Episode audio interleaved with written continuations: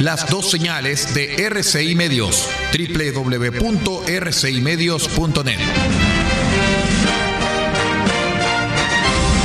RCI Medios es un medio de comunicación independiente con asiento en la ciudad de Copiapó, tercera región de Atacama, con capacidad de transmitir hasta el 95% del territorio nacional.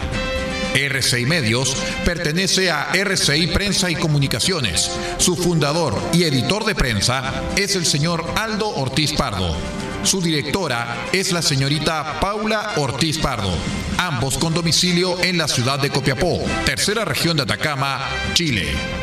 RCI Medios es fundador de la agrupación de medios independientes de la región de Atacama, AMIA.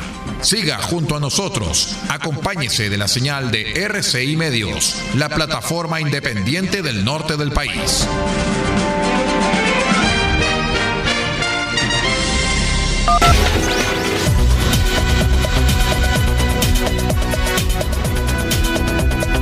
Atención a las emisoras integrantes de la red chilena de radio. Al toque de señal, sírvase conectar.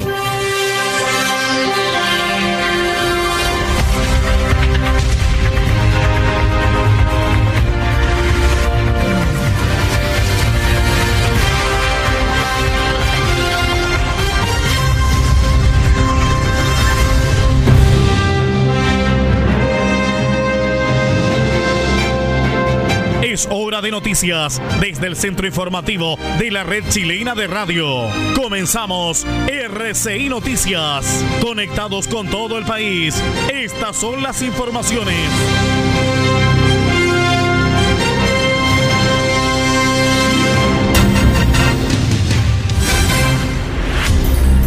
Revisamos las informaciones más importantes en este boletín al cierre de RCI Noticias a través de RCI Medios.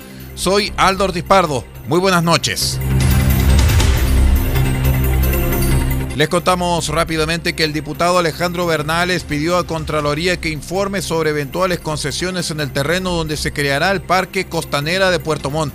Así lo manifestó la autoridad, argumentando que ya han existido problemas anteriormente con proyectos relacionados al espacio costero de la capital regional que enfrentan trabas por concesiones marinas o por la ley Lafkenche. El Parque Costanera del que se habla desde 2012 es uno de los proyectos emblemáticos de la actual administración en la región de los lagos y contempla áreas verdes, esculturas y especialmente renovar la cara de Puerto Montt, convirtiéndose en un atractivo de esparcimiento familiar para la comunidad.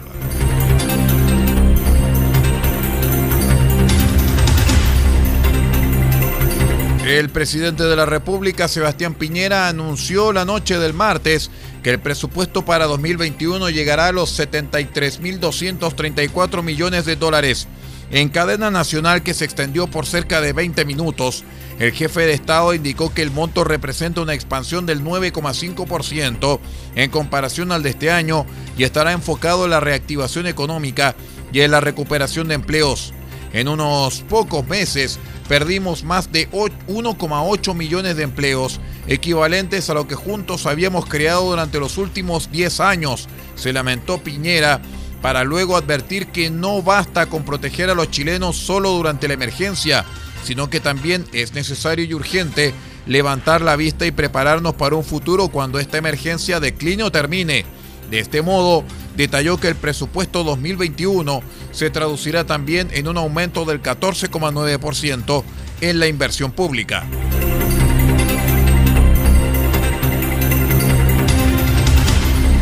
Desde una multa hasta la clausura del recinto arriesga la empresa Carnes Ñuble S.A.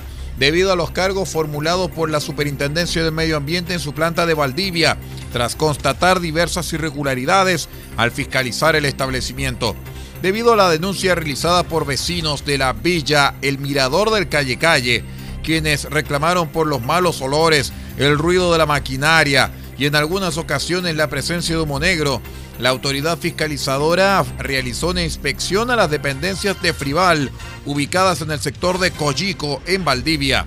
Tras visitar las instalaciones de la faenadora y procesadora de carnes, la Superintendencia de Medio Ambiente decidió formular cargos por cinco hechos, tal y como lo confirmó el jefe subrogante de la División de Sanción y Cumplimiento de la Superintendencia del Medio Ambiente, Emanuel Ibarra.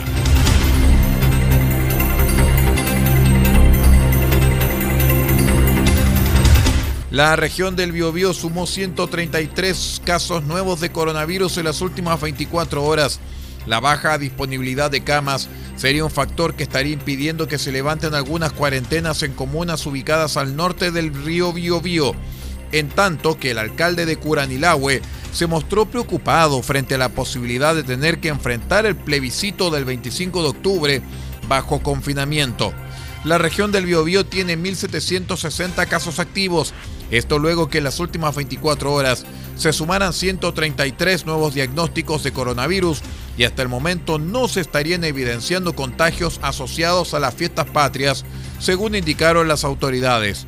El Ceremi de Salud, Héctor Muñoz, dijo que las comunas que están al norte del río Biobío se encuentran en una mejor condición de las que están al sur del afluente.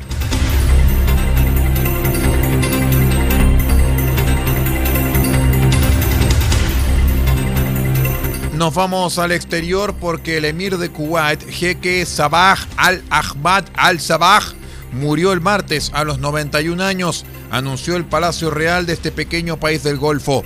Con gran tristeza y dolor lloramos la muerte del jeque Sabah al-Ahmad al-Sabah, declaró el jefe Ali Yarrah al-Sabah, ministro a cargo de los asuntos reales en una grabación difundida por la televisión. La televisión kuwaití interrumpió su programación y transmitió versículos del Corán incluso antes del anuncio oficial. Tras su hospitalización en Kuwait el pasado 18 de julio, el jefe de Estado, que llegó al gobierno en 2006, delegó temporalmente parte de sus poderes en el príncipe heredero, el jeque Nawaf al-Ahmad al-Jaber al-Sabah, este último su medio hermano de 83 años, quien terminará sucediéndolo. El emir viajó a los Estados Unidos a fines de julio para continuar allí su tratamiento médico, según las autoridades, quienes no dieron ningún detalle sobre la naturaleza de su enfermedad.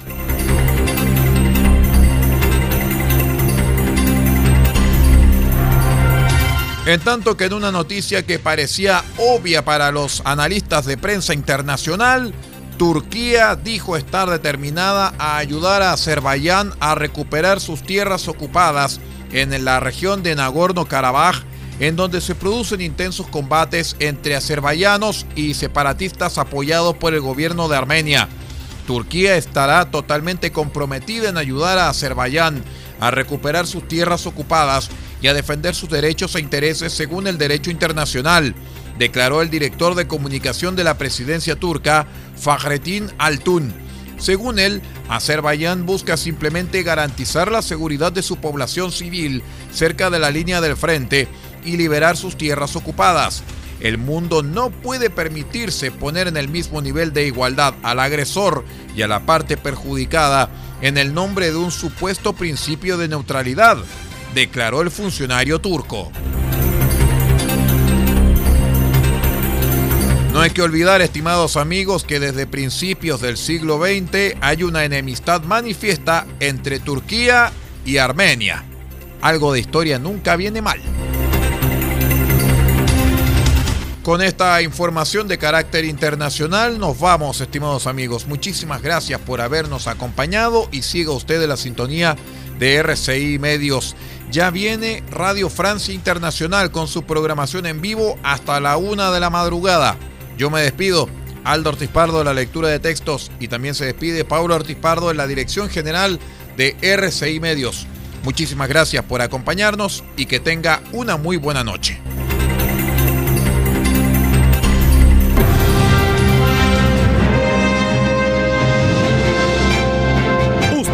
Quedado completamente informado, pero sigamos generando noticias. La red chilena de radio ha presentado RCI Noticias. Muchas gracias por acompañarnos y continúe en nuestra sintonía.